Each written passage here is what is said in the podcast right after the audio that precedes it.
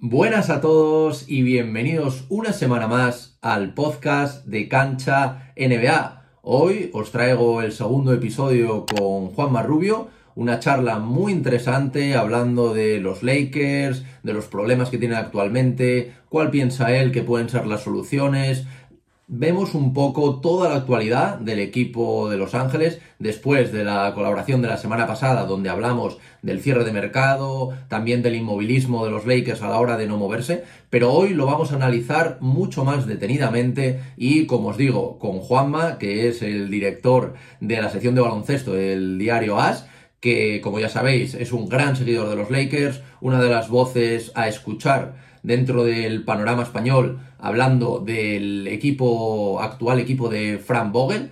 Y como siempre, y sin más dilación, vamos con el episodio de hoy.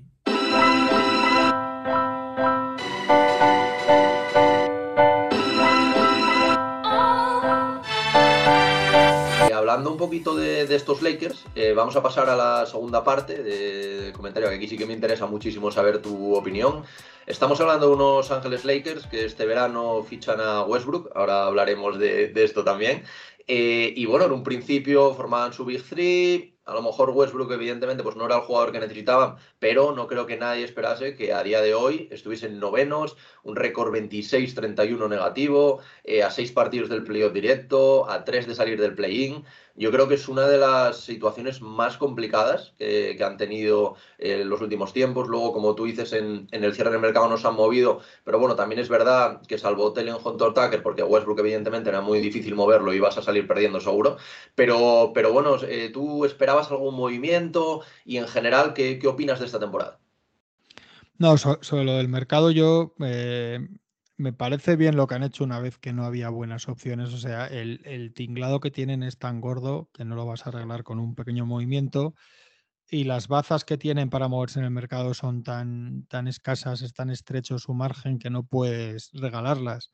Los Lakers tienen básicamente un contrato traspasable, que es el de Talent Horton Tucker, que además a nivel deportivo está en, un valor mínimo ahora mismo, igual que hace un año por estas fechas tenía su, su tenía más, cuando hablan con los Raptors por Lowry, etcétera, tenía, tenía más progresión. Igual en, es un chico todavía muy joven, ¿eh? igual en unas en unas semanas o año que viene por estas fechas tiene más valor. Entonces entiendo que no lo regalen y tienen una, primera ronda de draft. En verano tendrán otra y serán dos, pero es que no tienen nada más, ¿no? Entonces, si lo que vas a hacer es ir a por Terrence Ross y vas a dar tu primera ronda, eh, no vas a arreglar nada. Si tú estás en una situación que tienes un equipazo, estás jugando de maravilla y ves que puedes ser campeón y te faltan un tío que te pueda meter 15 puntos del banquillo, pues si tienes que dar una primera ronda por Terrence Ross o jugador similar, pues la das pero no, pero no regalar ahora para nada.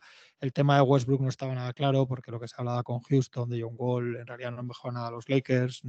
Darle cosas a Houston para, para recibir a John Wall que no te aporta nada, pues sí, que decir, si solo, si solo quieres quitarte a Westbrook, pues deja a Westbrook en el banquillo y que no juegue, por, muy difícil que sea, ¿no? Eh, el equipo, pues decías tú que no se podía esperar, yo creo que no se podía esperar y es así, eh, hasta muy poca gente era muy optimista, pero una cosa era no ser muy optimista y otra cosa es semejante desastre, ¿no? Eh, semejante conjunción de, lesiones, problemas físicos, eh, problemas obvios del equipo. Había cosas que ya sabíamos, como que habían desmantelado cualquier, cualquier recuerdo de una buena defensa de, de buenos especialistas defensivos, cuando tu entrenador es un entrenador que básicamente basa su estilo en tener buenos especialistas defensivos. Y luego Westbrook, que no es el culpable de todos los males. La culpa la tiene el traspaso por Westbrook, no Westbrook, ¿no? Yo esto lo digo mucho. la culpa para los Lakers es la operación, que es la que, la que les deja sin más margen, les vacía completamente la rotación. Eh, porque hay mucha gente que dice, no, es que no puedes tener tres estrellas y, jugadores de relleno. Sí puedes. O sea, cualquier fórmula, hay muchas formas de ganar. Eh, esta es una, pero tu tercera estrella tiene que ser otro jugador. Si, si, si, fuera como en su momento querían a Kawhi Leonard, pues seguramente Kawhi Leonard, Anthony Davis y LeBron sí, sí puedes tener esos tres, ¿no? Si de hecho luego Anthony Davis y LeBron ganan el anillo básicamente con esa fórmula y siendo dos. Eh, pero lo que quería decir es que incluso con todo lo que sabíamos de Westbrook y con todo lo que esperábamos y las dudas y, los temores y el cuidado con esto, cuidado que es que no va a encajar, ha sido peor de lo que pensábamos. ha sido peor que cualquier expectativa porque En el, último caso te esperabas a un Westbrook más productivo, más incisivo, más explosivo, que te el jugador que conocemos que te saca adelante partidos de regular season, te sostiene al equipo cuando han estado lesionados Davis o LeBron y luego ya vendrían los problemas que él te da en playoffs, etcétera, pero es que ha sido un descalabro incluso a nivel de regular season total. Sí, es que el tema, el tema Westbrook, que bueno, ya vino, vino este verano, pero también sonaron otros nombres como Buddy Hill, que bueno, a mí no me acaba mucho de convencer, pero sobre todo el nombre de DeRozan, que visto lo visto, lo que está haciendo en, en, los Bulls, yo creo que habría cambiado bastante la historia, a nivel, como dices tú, de fit también dentro del equipo, pues parece que, que pegaba más. Eh, que al final es que yo creo que, que hay que diferenciar un, un, LeBron en la pista, que LeBron también mira cómo, mira cómo está Lebron a sus 37 años y es el que más o menos está tirando un poquito del, carro durante toda la temporada, que tampoco se esperaba que pudiese casi promediar 30 puntos con, con 37 años, pero es que el, el, Lebron como general manager yo creo que deja bastante que desear. O sea, de hecho, bueno, hemos visto eh, últimamente un, meme que, sale como hablando con su, con su yo de 17 años de, del instituto diciéndole no fiches a Westbrook, ficha de Rosa, porque yo creo que es un error clave y más lo que tú decías antes, que ahora también comentaremos sobre, sobre el entrenador, que quiero preguntarte un poco por Vogel, pero es que Vogel gana con un equipo defensivo porque él es un, es un especialista defensivo, con gente como KCP, como Kuzma, como Green, eh, como, bueno, como por supuesto Caruso, y es que de repente se encuentra con un equipo que no tiene defensores, que tienes a Carmelo Anthony, que evidentemente pues atrás no te, no te aporta nada, aunque te aporte puntos, y yo creo que esto es un descalabro total, no sé cómo lo ves. Sí, total, total. Eh, a ver, yo no habría dado nada por Buddy Hill, no me parece un jugador mm, con fundamento, incluso cuando tiene noches que mete muchos triples y muchos puntos, pero no, no era la solución. Eh, sí habría apostado por DeRozan, pero también hay que recordar que DeRozan es un jugador que mucha gente ve mal en, su final en San Antonio, se le ve como un jugador a contrastilo en esta NBA, eh, muy de tiros de 5 o 6 metros, que ya no está de moda, de bueno. A mí sí me gusta, ¿eh? a mí, a mí siempre, siempre me ha parecido, me parece un jugador que pasó de estar un poco sobrevalorado en Toronto a muy infravalorado en San Antonio. Y de hecho creo que son los general managers que de forma anónima votan votan antes de la temporada y eligen su, la operación de Rusan como la peor del verano, el, el, el Trade y el contrato que le dan los Bulls. Yo eso sí veía una buena opción, sobre todo porque había fórmulas de hacer eso y quedarte con Caruso, ¿no? Que por ejemplo, que sí que, que sí que era un jugador muy importante y, se vio. Eh, la apuesta por Westbrook es obvio que está LeBron por en medio, no, no, no han disimulado mucho en, en, que fue así. Yo puedo entender que si se te cierra la ventana y LeBron sabe que, le quedan un año o dos como mucho de competir, que quieras ir a dar, que el equipo acaba muy mal el año pasado, no solo por las lesiones, sino también por cosas de vestuario, etcétera, quieras dar un, golpe de efecto, traer otra estrella, pero no era Westbrook. No yo creo que era obvio que no era Westbrook, todos lo pensábamos, podíamos habernos equivocado y que eso saliera muy bien, pero al final ha, ha, sido lo más, lo más lógico y es que ha salido mal, ¿no? Entonces, Ahora un poco los Lakers han filtrado lo que decías tú del LeBron General Manager, han, filtrado que lo que les han dicho es, este es vuestro lío, eh, adelante con él, ¿sabes? Nos, vamos a sacar de aquí. Si este es el equipo que queríais, pues mirad a ver hasta dónde llegáis con él, ¿no? Entonces, eh, ha sido un gran error, ha sido un gran error de presente, ha sido un gran error que te deja sin, porque esto es algo que se que se piensa poco, pero cuando tú te quedas con tres supercontratos gigantescos y todo contratos pequeños, no tienes margen para, para moverte en el mercado. O sea, ha sido, son apuestas que son muy a cara o cruz, que te tiene, son all-in, te tiene que salir o no salir, y no ha salido cuando no te sale el problema para reconstruirlo es muy difícil. También es verdad que yo le digo a mucha gente que estos días está muy, muy desanimada de los Lakers, que la NBA nunca sabes. La NBA, los Lakers, un año y medio antes de, ganar el anillo en Florida, no estaban en ninguna parte, ya no digamos justo antes de llegar LeBron, ¿no? Llevaban unos años horribles y en, un visto y no visto y por delante de equipos que se reconstruyen con mucha más paciencia y más cerebro, acaban ganando un anillo con LeBron y Anthony Davis, ¿no? Que hace dos años antes parecía risa. Quiero decir que que de repente una operación, no sé qué, no sé cuántos, tal, cambia mucho todo, pero ahora mismo el panorama es muy, muy, muy difícil. Yo creo que ese equipo necesita seguramente aire en los despachos, necesita alguien distinto a la gente que suele estar metida ahí en la toma de decisiones.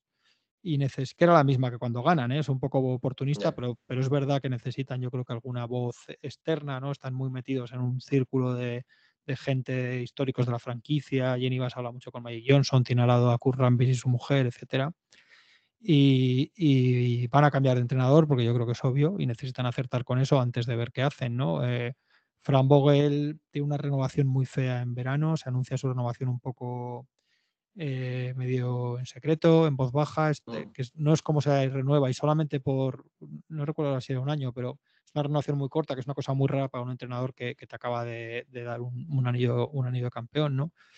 Eh, Vogel sabemos que es un, extraordinario gestor de defensas, un, arquitecto de defensas de los mejores que yo recuerdo, pero y le dan un equipo en el que no tienes ningún especialista defensivo, jugadores que no hablan su idioma, jugadores con los que le está costando mucho entenderse. Él no está haciendo, él no es el gran culpable, él tampoco está haciéndolo bien con las rotaciones, etcétera, pero, pero no es el gran culpable. Entonces el problema es integral y antes de ver qué haces con Westbrook, si en verano coger las rondas que tienes y intentas que alguien te dé un par de jugadores majos a cambio de quedarse con Westbrook y con tus rondas. Antes de ver todo eso, tienes que ver primero quién va a ser el entrenador y qué, va a pasar bien con LeBron y Davis, etcétera.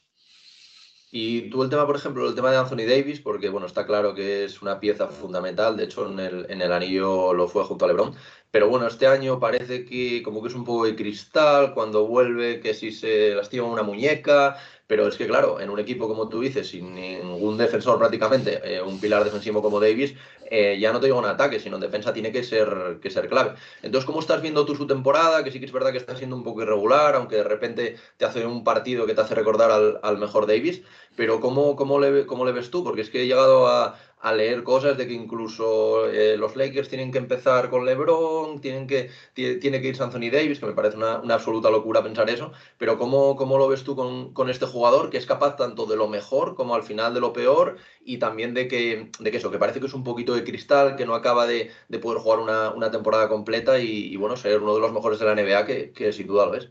Hombre, por edad es el que te tienes que quedar, ¿no? Por los problemas que hablamos de Westbrook, es obvio que no es a solución a nada. Y por la edad de LeBron, es obvio que yo creo que un traspaso de Anthony Davis nunca tendría que ser una. Vamos, nunca quiero decir, depende, depende de, que te ofrezcan, ¿no? Pero tendría que ser una, cosa que no se va a producir.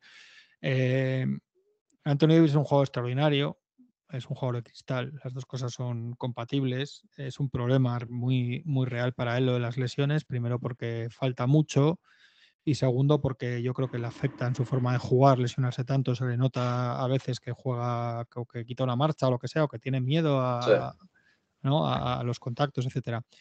Dicho mm. esto, es que no hace ni hace un año y medio prácticamente en los playoffs 2020 hizo una de las mayores exhibiciones que yo recuerdo, por lo menos en, la historia reciente, a un jugador interior por ataque, por defensa, su increíble capacidad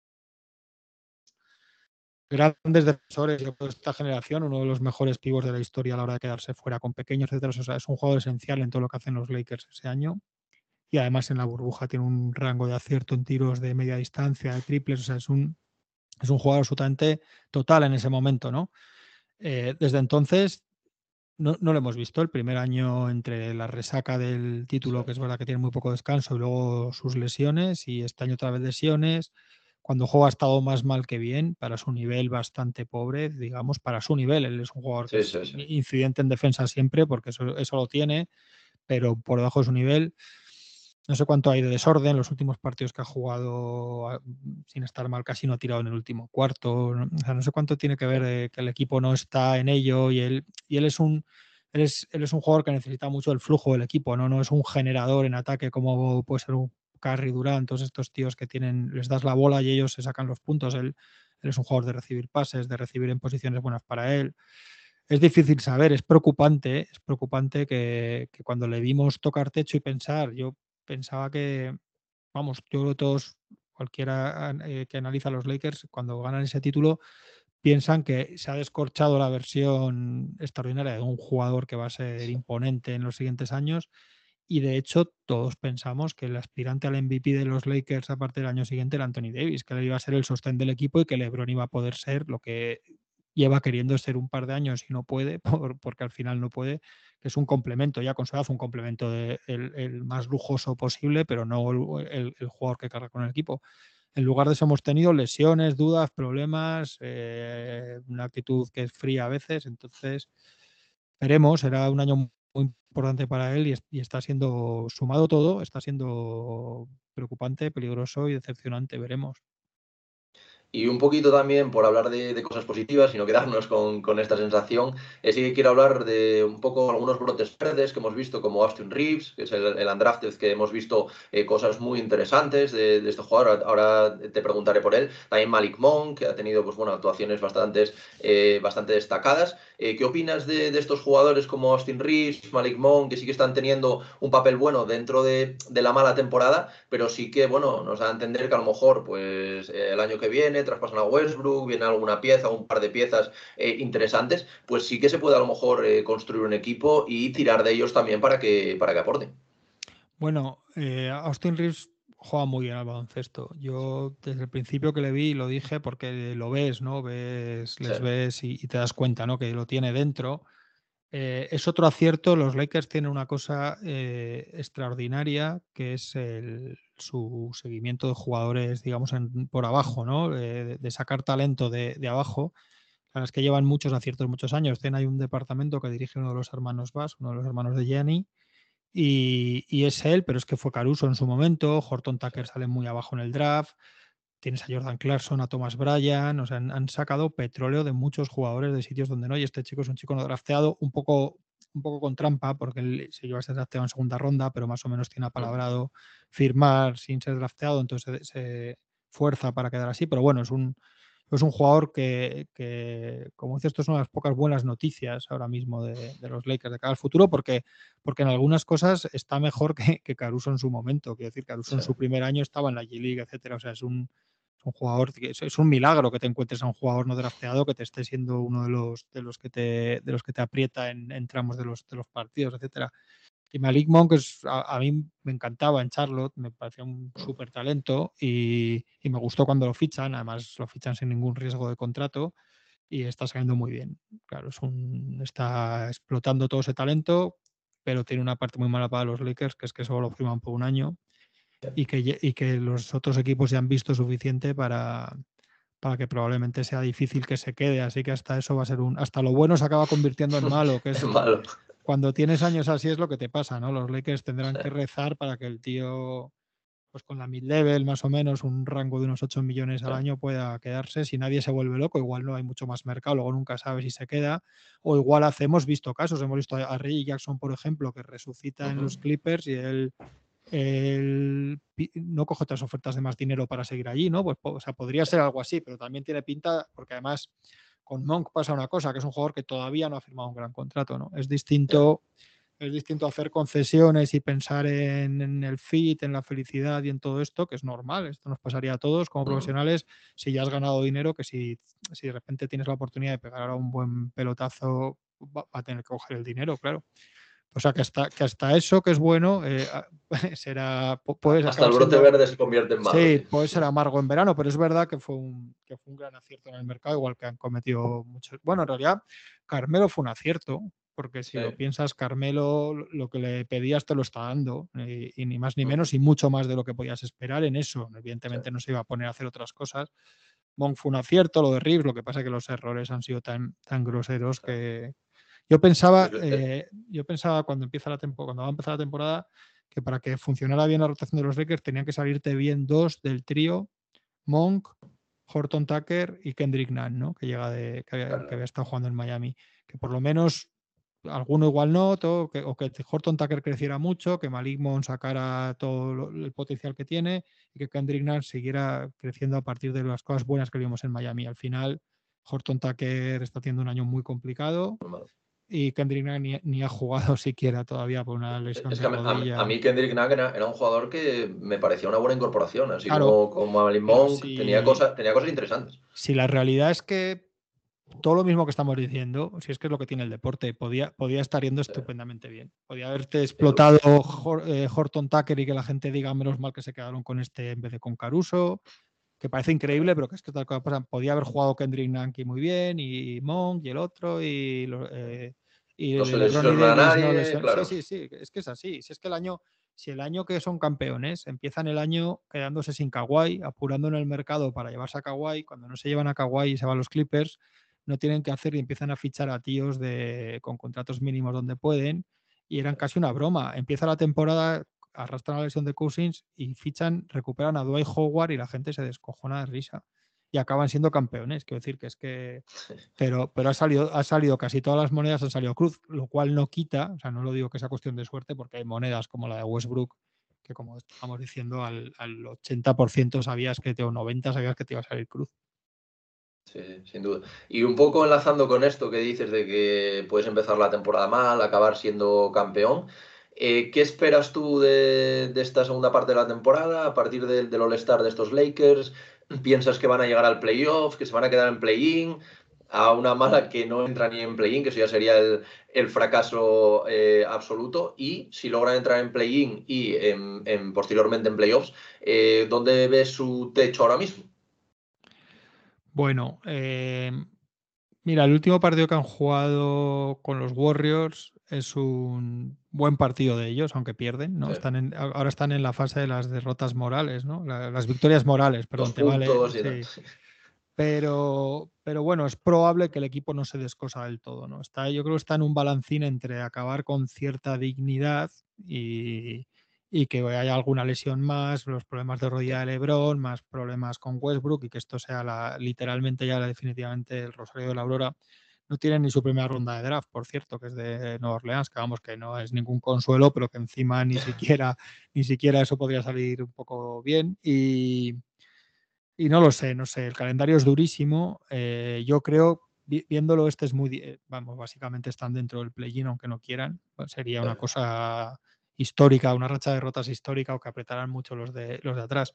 Entonces van a estar en el play-in otra vez como el año pasado y a partir de ahí es un equipo perfectamente capaz de perder en el play-in un partido con cualquiera ahora mismo y para mí absolutamente incapaz de ganar a, vamos, no digamos a Phoenix Suns, por supuesto, ni a Golden State Warriors, ni a ningún equipo a los que le podría tocar en primera ronda. Entonces, lo más que le veo, mm, realmente lo que espero es que no hagan mucho el ridículo, que se metan en play-in, que igual libren más o menos de una manera u otra y que pierdan en primera ronda de playoffs. Eso sería arco más normal. A partir de ahí, a partir de ahí es más probable que, salga el malo, que es que se hundan tan estrepitosamente que no vayan al play-in, que también es cierto, hayan un empujón de Sacramento, Nueva Orleans y los que vienen por detrás. Es, más es más probable eso que lo contrario. Es más fácil de imaginar que se deshacen del todo que, que, se cosen lo suficiente para pasar a una ronda de playoffs contando lo que les va a venir por venir de tan atrás, claro. Y antes que comentabas tú, eh, ya para, para, ir finalizando, el tema de, de Vogel, del entrenador, que evidentemente pues todos sabemos que es un entrenador defensivo, que los movimientos han ido un poco en contra suya, eh, claramente, porque él a, nivel ofensivo, a nivel jugadas, pues no, evidentemente no, no, es su especialidad y parece que no, que no está sacando todo el provecho que se, que se podría sacar. ¿Tú esperas que Fran Vogel pase lo que pase? Bueno, evidentemente si hay un anillo, pues igual no, pero, pero ahora mismo parece, parece bastante complicado pero en un principio tú esperas que acabe saliendo. Eh, ¿Qué entrenador eh, que esté libre, por supuesto, te, encajaría dentro de, estos Lakers? También con los jugadores que tienes ahora. ¿eh? Y bueno, imaginando también pues, que puedes mover a, Westbrook en verano. ¿Tú crees primero que va a salir? Y en el caso de que sí crees que va a salir, que yo creo que, crees que sí, ¿qué, entrenador te encajaría para, para estos Lakers? Yo creo que sale seguro. Seguro absolutamente porque no solo por los resultados y por cómo va, por todo, por lo que hablábamos ya, la forma en la que le renuevan después de haber sido campeón no demuestra una gran confianza en la franquicia.